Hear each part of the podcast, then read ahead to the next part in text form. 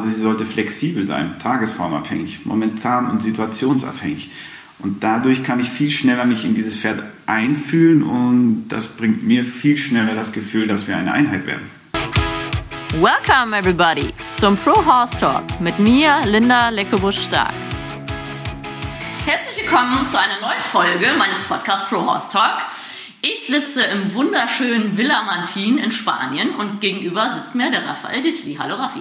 Ja, hallo. Freut mich, dass ich äh, auch mal mitmachen darf bei deinem Podcast. Ich habe sehr interessante Geschichten schon gehört. Ich hoffe, ich kann auch was dazu beitragen. Ja, ich freue mich total. Ich habe erstmal die schöne Hacienda hier bewundert. Es ist ja wirklich ein ganz tolles, großes, nennt man das Gut, Hof, also mit Landwirtschaft, viele Reitplätze, viele schöne Pferde einen tollen, schönen Pool, wo heute die Sonne leider nicht scheint und ich nicht reinspringen kann. Heute leider nicht. Ja, genau. Ich, äh, ich Deutscher, habe schlechtes Wetter mitgebracht. Nein, es ist leicht bewölkt bei 17 Grad, glaube ich. Also es ist wunderbar. Wir haben Mitte November.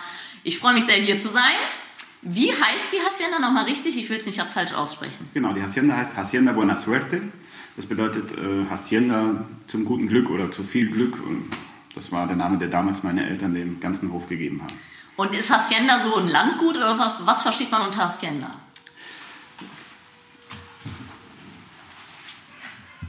Hunde im Hintergrund ist kein Problem. Ist egal? Real life. okay. Ja, die Hacienda, was ist eine Hacienda? Es gibt verschiedene Hofformen in Spanien. Da gibt es Rancho, Hacienda, Finca. Hacienda ist eine Kombi aus Landwirtschaft und eben Tierhaltung. Okay. Und eine Eigenschaft, die sie auch noch haben muss, sie muss zwei Stöcke gebaut haben und einen Innenhof haben. Erst dann wird es wirklich Hacienda genannt. Also was Größeres. Und was ist eine Finca? Finca ist wirklich relativ flach, meistens nur Landwirtschaft. Mhm. Aber, oder auch nur Tiere, aber meistens nicht die Kombi. Okay, okay. Siehst du, wieder was gelernt, Richtung Spanisch. Sehr schön. Ja, dann erzähl doch mal kurz, wo wir hier sind und äh, wie, vielleicht als erstes, wie würdest du deinen Beruf beschreiben? Berufsbeschreibung in einer Bewerbung.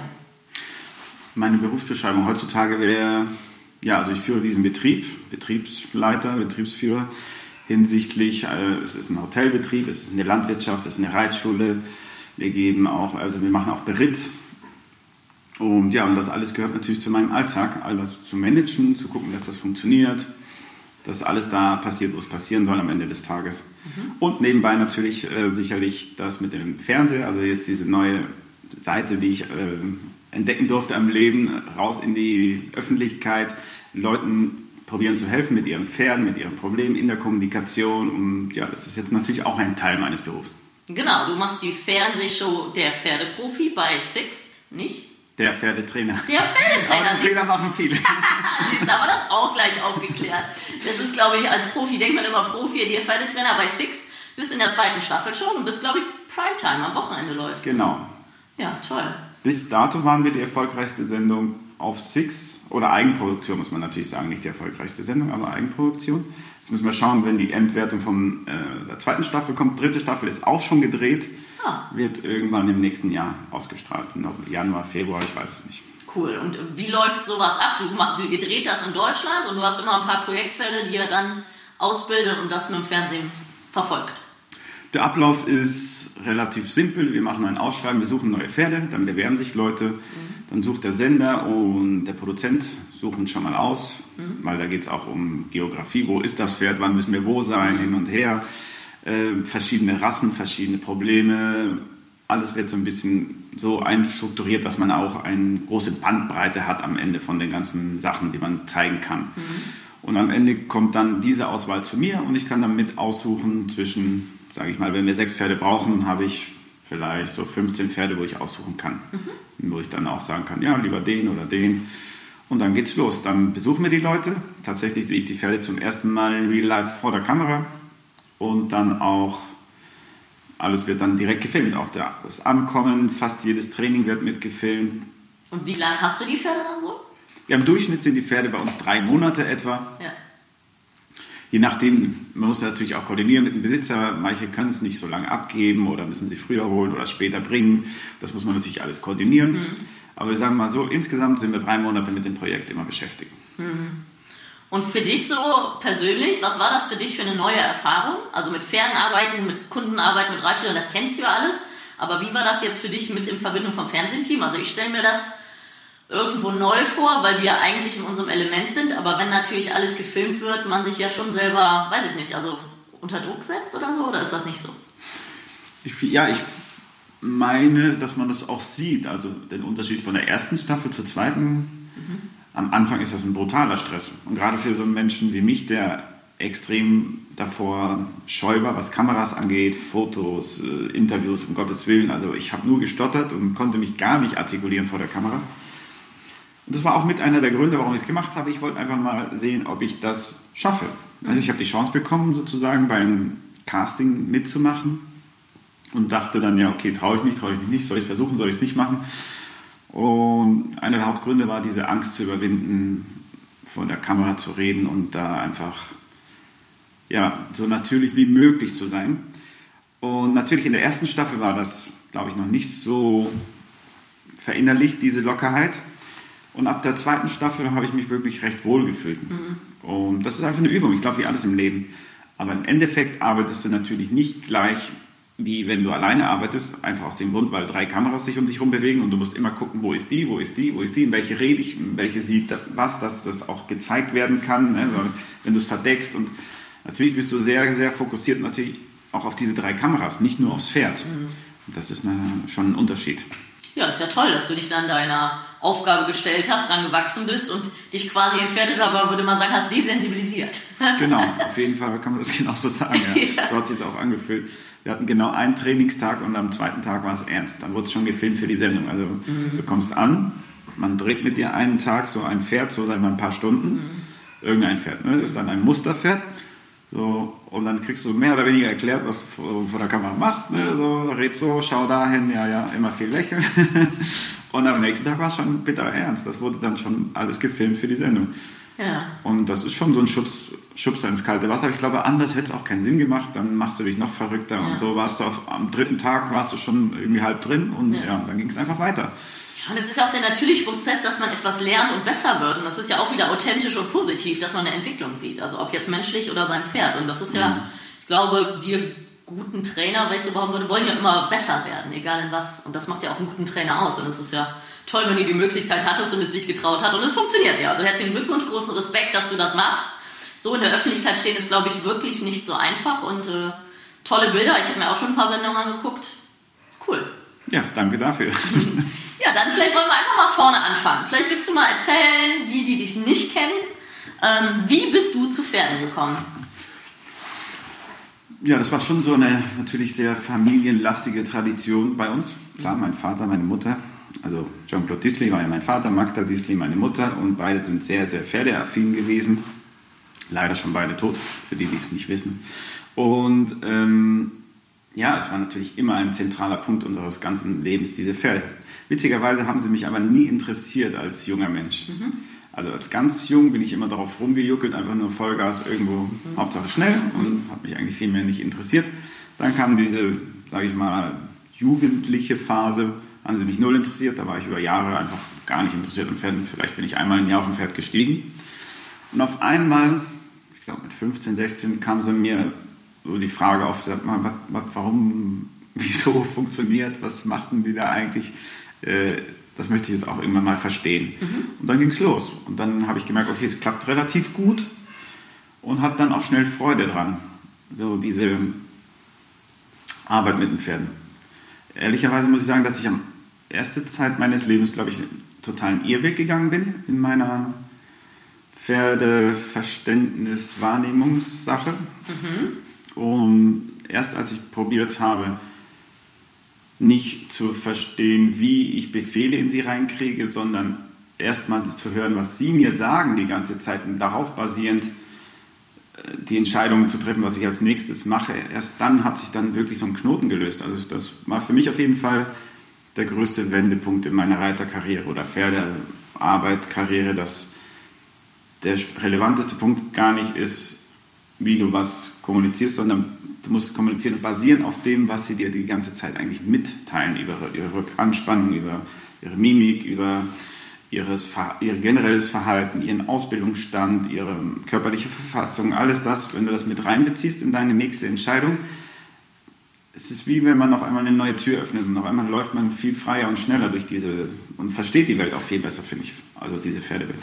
Also mehr zuhören, anstatt einfach seinen Plan da durchzuziehen. Kann ja, so simpel sein? Dieses, was man leider Gottes finde ich, und vielleicht macht es auch in irgendeiner Welt Sinn, in meiner aber nicht so wirklich, dieses Schablonen drauflegen und die Pferde in diese Schablone zu drücken, bis sie eben in diese Schablone passen, finde ich persönlich also ich finde es jetzt nicht schlimm, ich finde es nur nicht den idealsten Weg. Ich will nicht sagen, das ist schlecht und das ist besser. Für mich auf jeden Fall persönlich ist der bessere Weg, diese Schablone, natürlich hat sie hier und da, muss sie eine Kante und einen Rahmen haben, weil ansonsten ne, läuft alles aus dem Ufer, aber sie sollte flexibel sein, tagesformabhängig, momentan und situationsabhängig. Und dadurch kann ich viel schneller mich in dieses Pferd einfühlen und das bringt mir viel schneller das Gefühl, dass wir eine Einheit werden. Mhm. Dafür braucht man natürlich viel Erfahrung und man, diese Schablone ist ein schönes Bild, von dem du sprichst, die kann ja selbst bei einem Pferd per Tagesform ganz anders sein. Genau. Das, ein, das Pferd, was im Winter aufgestaltet ist und nicht auf die Weide kommt, ist ein ganz anderes Pferd wie im Sommer, wo es den ganzen Tag mit seinen Freunden auf der Weide rumläuft. Ne? Mhm. Also ist ja sogar pferdübergreifend natürlich, aber auch sogar pro Pferd. Die haben ja auch Charakterzüge. Wir haben ja auch genau. schlechte Tage, wo wir mhm. aufstehen. Ne? Ja, sehr schön. Und ähm, hast mit, du bist auf der Hacienda komplett groß geworden, oder? Bist du hier ja. geboren? Also? Nein, ich bin in Deutschland geboren und zweijährig hierher gekommen. Also deswegen sage ich immer ja eigentlich schon, weil davor kann ich mich auch nicht erinnern. Ja. Und dann hast du, was hast du für eine Ausbildung gemacht? Hast du erstmal was anderes von mit Pferden gelernt oder bist du sofort eingestiegen hier? Nee, ich, äh, also eingestiegen bin ich schon relativ früh und habe dann aber noch ein Fernstudium gemacht. Also alles hier in Spanien und den letzten Teil habe ich dann in Deutschland gemacht. Maschinenbau, das hat mich einfach immer sehr fasziniert. Habe nie drin gearbeitet, ist nicht etwas, was mich jetzt die Arbeit an sich, wenn ich so gesehen habe, was da für Optionen sind, hat mich jetzt nicht wirklich gereizt. Mhm.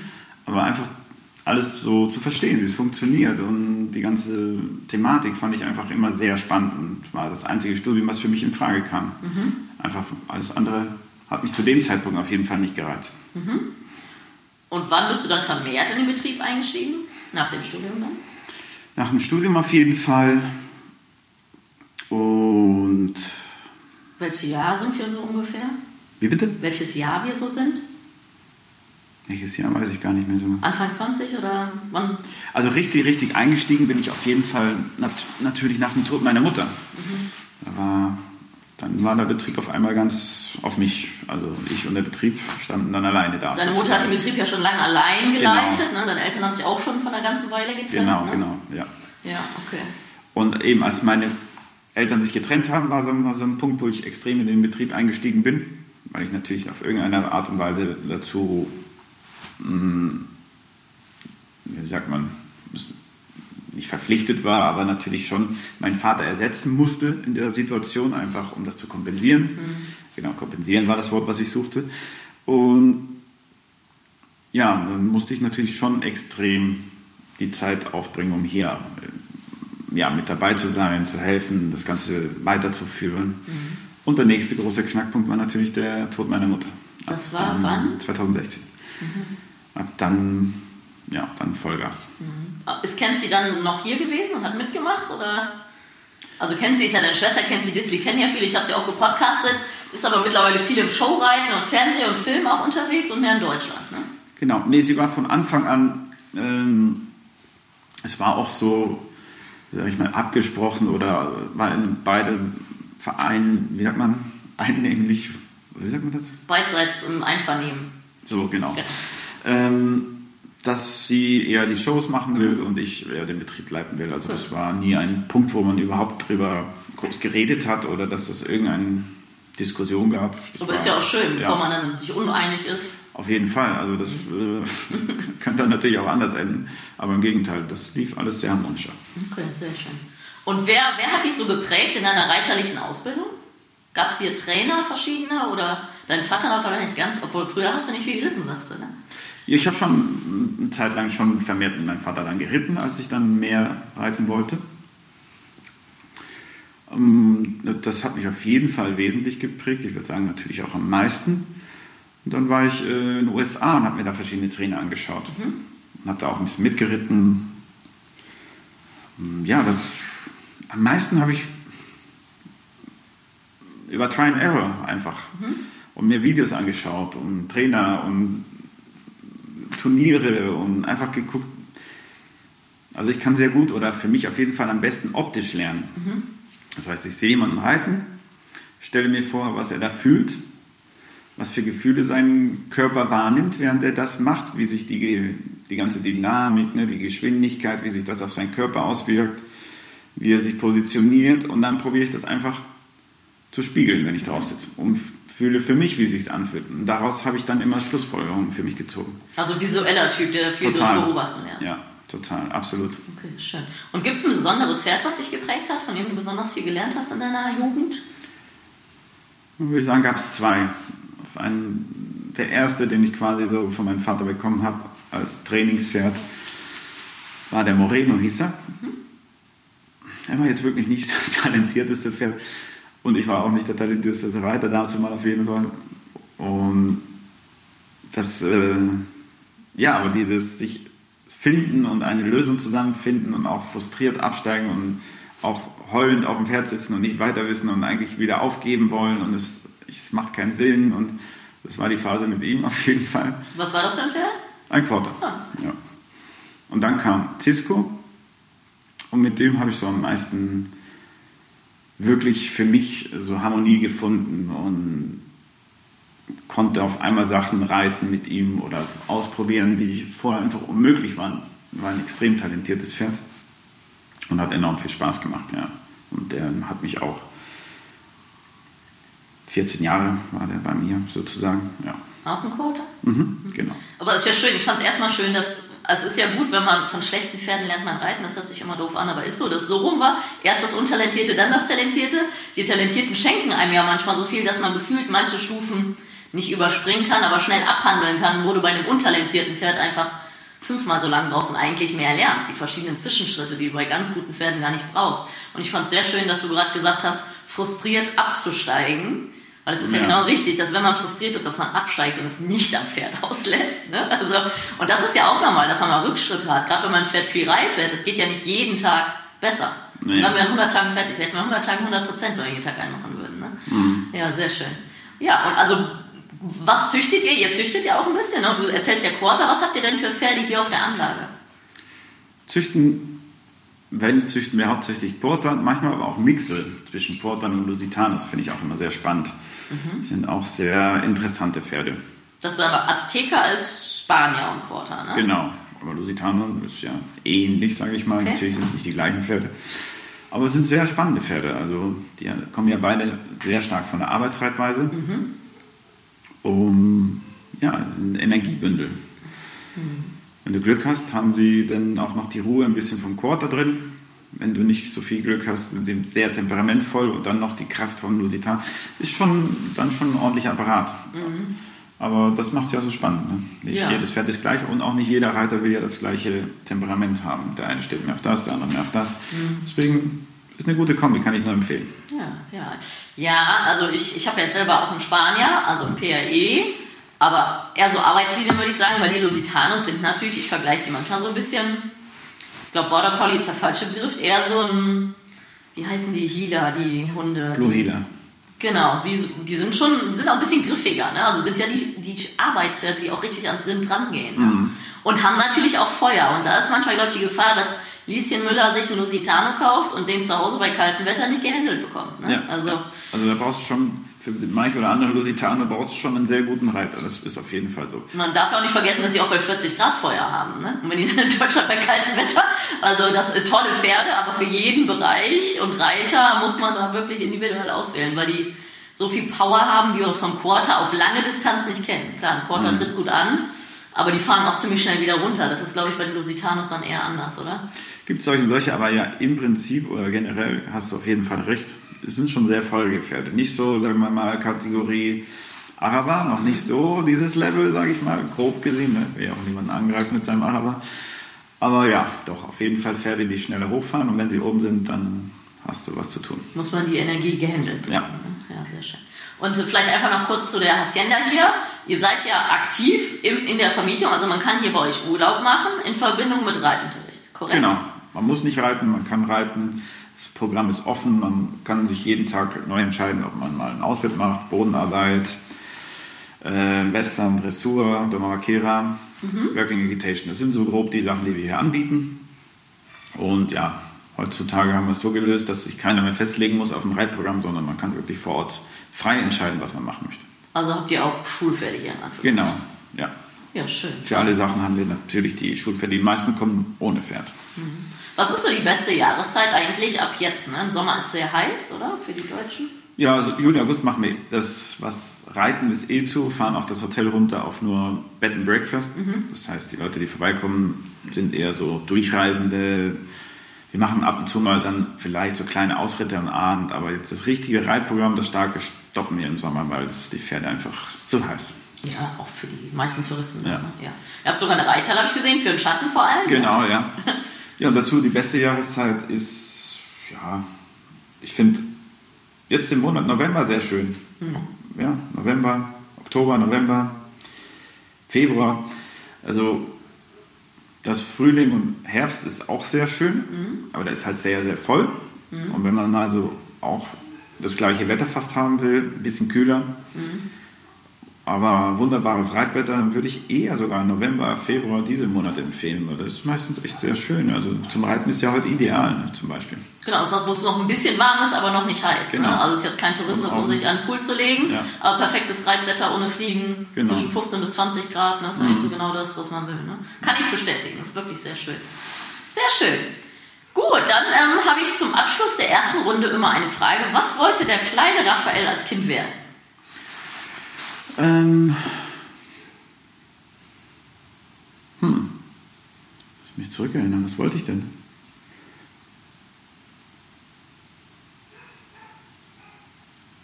Cowboy nicht, oder? Nee, tatsächlich nicht. Bauingenieur wahrscheinlich auch noch nicht. Nee. oder Maschineningenieur. Hm, ich kann mich gar nicht erinnern so richtig. Ich glaube Feuerwehrmann habe ich so im Hinterkopf. Ja, Feuerwehrmann. Ja, Habe ich auch gemacht, freiwilliger Feuerwehr war, ja, war ich mal eine ja. Zeit lang. Ja, ist ja auch hier ein Thema mit Bränden wahrscheinlich im Sommer, oder? Waldbrände oder gibt es hier nicht so? Ja, aber das macht eine andere Feuerwehr als die, wo ich jetzt okay. zum Beispiel war. Das ist eine extra für Waldbrände. Aber okay. die normale Feuerwehr hier in der Umgebung ist halt eher so, leider Gottes, Autounfälle und Hausbrände. So. Okay. Noch eine andere Frage, du bist bilingual aufgewachsen, korrekt? Mhm. Also sprichst du fließend Spanisch und fließend Deutsch und genau. Englisch durch Amerika. Genau, beide Sprachen gleich gut. Sehr schön. Gut, Raffi. Dann erstmal vielen Dank für den ersten Tag. Ja, danke dir.